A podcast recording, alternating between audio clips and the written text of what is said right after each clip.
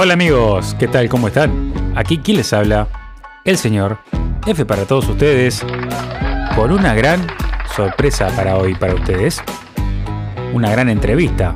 Estamos en comunicación directo con una gran artista que no está en otro país, que nos ha hecho bailar aquí y nos hace bailar todos los días y siempre, como digo, innovando en este mundo musical.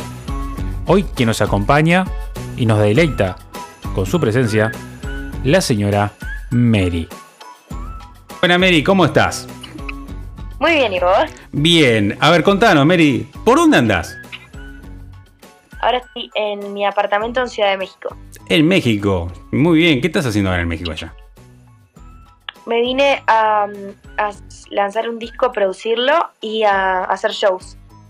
O sea, eh, o sea, estás allá armando tu nuevo disco, ya que tenés varios discos estás allá mismo haciendo... Eh, estoy, en verdad vine a preparar el lanzamiento de mi primer disco como solista. Bien. Y, y bueno, estoy grabando, componiendo, haciendo un montón de cosas.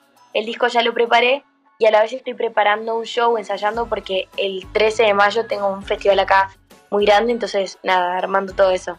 Bien, genial. ¿Cómo te sentís siendo una de las cantantes uruguayas emergentes en tu estilo y con una gran proyección eh, en la escena musical actual. ¿Cómo te sentís? Y para mí, la verdad es que Uruguay me dio muchas oportunidades. Eh, fue, o sea, demasiado gratificante Uruguay conmigo. Eh, tuve mucha suerte también. Me rompí el culo también en Uruguay y trabajando y todo hace un par de años, la verdad. Pero, pero me encanta, o sea, estoy demasiado agradecida con Uruguay, con su gente, con, a pesar de ser un país que me decían, y, claramente por la poca gente que somos, que era muy difícil eh, vivir de la música allá y que no habían oportunidades, me las dio todas.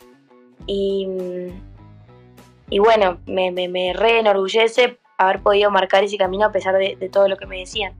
Genial, genial. Aparte, eh, tenés un estilo musical que es una fusión de géneros, porque tú cambiaste tu estilo. Obviamente tocabas en Uruguay, eh, tenías tu estilo acá, tú te cambias en la fusión. ¿Cómo describirías tu música hoy por hoy y cuál es tu inspiración detrás de todo eso? Hoy por hoy te diría que mi música es eh, música pop con ritmos. Yo la realidad es que elegí el pop porque mis melodías por lo general son como muy poperas y las letras hablan de temáticas populares y pero dentro del pop vos podés coquetear con todos los géneros y eso es lo que a mí me, parece más divertido porque mm, yo no, no me caso con un solo sonido ni con un solo ritmo, de hecho sigo explorando y descubriéndome y siento que cada canción tiene su propia identidad y que cada emoción también la tiene, entonces como que ya viví lo de ser una banda de un género específico, como me pasó con Toco para Vos, y de repente se me hizo poco natural en un momento, como que quería explorar otras cosas y ya no, no cabían con el proyecto. Y, yo por mi lado quiero que, que, todo pueda caber en mi proyecto, poder explorar, poder tener libertad con eso. Hoy en día se da mucho más, también con las colaboraciones que, que los artistas estamos haciendo, que por ahí de repente colaborás con artistas de un género nada que ver y antes no se veía eso. Creo que eso está buenísimo. Y la realidad es que mis influencias, lo que más escucho y escuché toda mi vida siempre fue el rock nacional el rock argentino. Eh, después me gusta mucho la música brasilera, me gustan muchos artistas de España. Eh, soy mucho de escuchar música en español, como que antes tuve mi etapa de, música anglosajona y bandas, eh, viste, inglesas o gringas o qué sé yo. Y hace un par de años que me empecé a meter más con las raíces de, lo, de lo latino con respecto a los ritmos y, la riqueza que tienen, y la verdad es que, que en cada país combinan un montón de cosas que, van mezclándose que me parece alucinante. Y soy muy fanática de todo eso, entonces en realidad hoy en día estoy haciendo pop, pero, pero trato de me echar un poco de mis influencias. Bien, excelente. Eh, han lanzado varios éxitos. Eh, Reloj de Arena, el último que escuché fue El Trapo de Piso, ¿puede ser? Trapo de piso, el último. El último, y ahora estás en por uno nuevo, ¿verdad? Y nada, son dos artistas de acá de México, en verdad no son mexicanos, pero están viviendo acá y los conocí acá. Y se quisieron sumar a esta canción y, aportaron su, impronta que está buenísimo porque cada uno es muy distinto. Encima son dos voces masculinas. Para mí eso está buenísimo para romper un poco con, con mi voz. Y mm, nada, la verdad me tiene re entusiasmada. Esa canción sale con el disco, pero va a salir antes. Bien, ¿y cómo ha sido ese proceso creativo para componer estas canciones que elegís vos? ¿Cómo, cómo te has inspirado en eso? Cada canción es diferente, literalmente cada canción es un mundo. Mm, hay algunas que son canciones que eh, empiezo a escribir en mi casa, con un piano, con una guitarra, o empiezo a tararear una idea y, la, y, la, y la grabo, y después la llevo al estudio con algún productor y empiezo a producirla. Y hay otras que nacen directamente en el estudio, a veces mano a mano con un productor que, que, me escucha, que le digo necesito este beat, quiero esto, quiero el otro, y a veces con otros compositores también.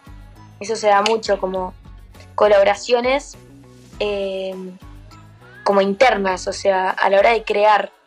Y eso está buenísimo también porque cada uno trae su manera de, de, hablar de la misma situación.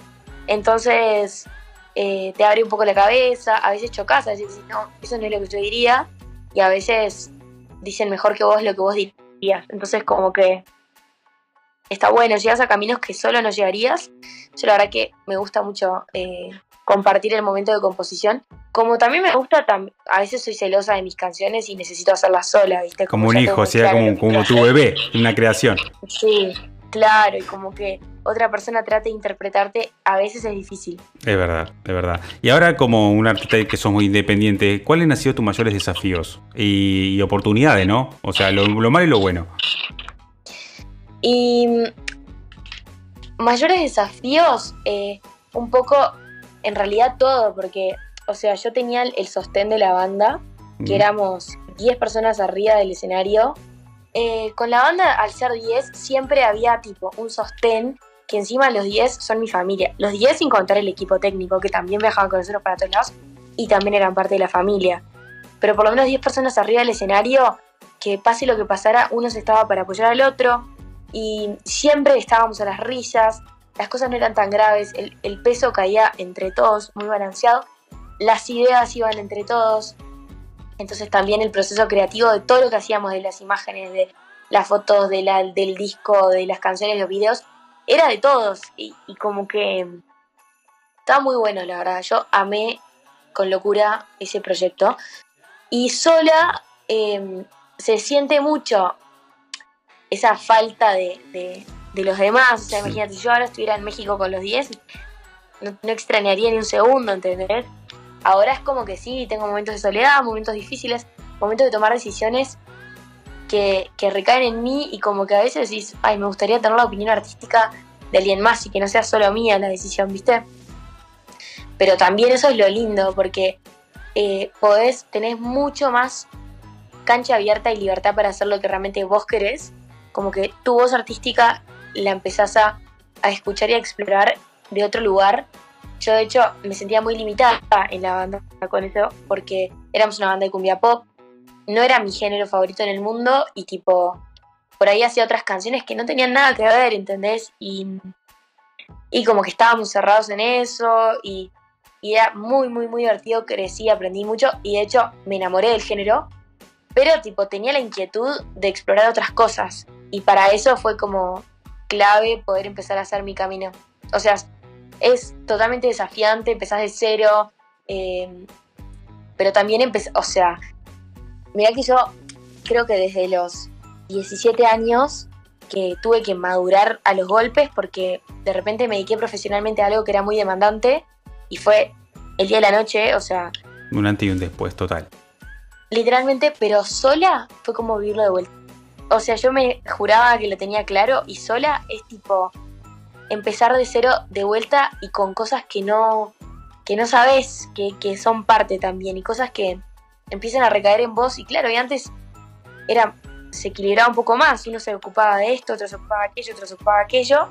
Y lo mío era escribir y cantar y, como ahora toda la parte de atrás, la parte técnica, la parte de, hablar con, con, con el equipo. O sea, todo tipo va en mi espalda también. Entonces eh, es un desafío, la verdad, re lindo. Bueno, excelente, ya no te voy a quitar más tiempo. Eh, ahora, último mensaje que me gustaría, eh, siempre dijo al final de los podcasts un mensaje, tú como artistas, para aquí en Uruguay aquellas eh, mujeres, eh, personas que están en un género, un género perdón, y eh, hicieron como vos, o sea, se la jugaron, se fueron, se pusieron su impronta y, se la, y, y te la estás jugando allá y le estás dando para adelante como una meta fija. ¿Qué consejo le darías? Yo creo que el mejor consejo es nunca bajar los brazos y ser consciente que de verdad lleva mucha dedicación, mucho trabajo y mucho sacrificio pero si vos lo elegís, lo haces con ganas, ¿viste? Pero, pero tienen, o sea, yo no, no conocía todas esas, ese lado de, de este, de este camino y lo, lo fui aprendiendo a los golpes y, y, lo seguí eligiendo, pero claro, me sorprendió y la verdad es que, que sí está bueno saber que, es un, que no es un camino fácil para nada, la gente piensa que esto rosas y... Claro, sí, que esto... Colores, y la fácil. como ya venido de un grupo, dice, ya está, eh, se, tiene el camino, pero no es así. No, no, ni ahí es así, tenés mucho trabajo, mucha dedicación, estás atrás de todo, mucho, mucho sacrificio, te parece un montón de cosas, pero si vos lo haces con el corazón, eh, las cosas se van dando, algunos se les da de manera más rápida, otros se les da en un proceso más lento, como que cada uno tiene su proceso, pero va llegando, o sea, si vos seguís caminando, tipo, no, no vos seguís avanzando y eso es importante, como que nunca bajar los brazos, nunca frenar, nunca, nunca dejar de esforzarse por esto. Y, bueno, y también una cosa es no creértela, porque a veces estás arriba y enseguida bajás, y como que y eso pasa, y, hay que uno estar preparado para, para poder recibir esa caída sin que sea tipo terrible y que sea un golpe ni una ofensa. Y bueno, y a, las mujeres más que nada, eh, yo creo que estamos parados en un mejor lugar hoy en día creo que, se, nos está escuchando más, pero que igual es una industria manejada más por hombres que por mujeres. O sea, estamos marcando el camino, pero, pero no es fácil, te encontrás con, muchas personas que, que no te escuchan porque te por tu género o porque ya de entrada les parece como que tu opinión no vale lo mismo o que capaz que vos no sos capaz de producir una canción o de, o de saber acerca de eso. Y bueno, es como que lamentablemente hay que bancársela y seguir para adelante y, una con el ejemplo se empieza a, ganar la confianza del, del, ambiente. Bien, excelente. Bueno, Mary, muchas gracias por haberme acompañado, por haber permitido esta entrevista en este podcast. Y eh, bueno, darte así, eh, tu humildad explota. Y me encantó haberte, haberte, entrevistado. Bueno, muchas gracias, Mary. Mil gracias a vos. Aplauso a la señora Mary que nos deleitó con esta gran y excelente entrevista. Bueno, ¿qué más puedo decir? Que me pueden encontrar en todas las redes sociales. Es muy fácil. Van a tomechupahumo.com y directamente ahí pueden encontrar todos los podcasts para escucharnos directamente en audio. Y si también quieren, pueden ver la entrevista a nivel del canal de YouTube y en TikTok, que nosotros las viralizamos por ahí, y hacemos que todo el mundo le llegue en moda visual la entrevista. Bueno, desde ya le puedo decir que no hay excusas para no seguirnos. Como siempre digo, que en este país tan pequeño, con uruguayos emprendedores en todas partes del mundo que eso me enorgullece y un corazón muy grande, quien los saludó fue el señor F. Muchas gracias. Chao.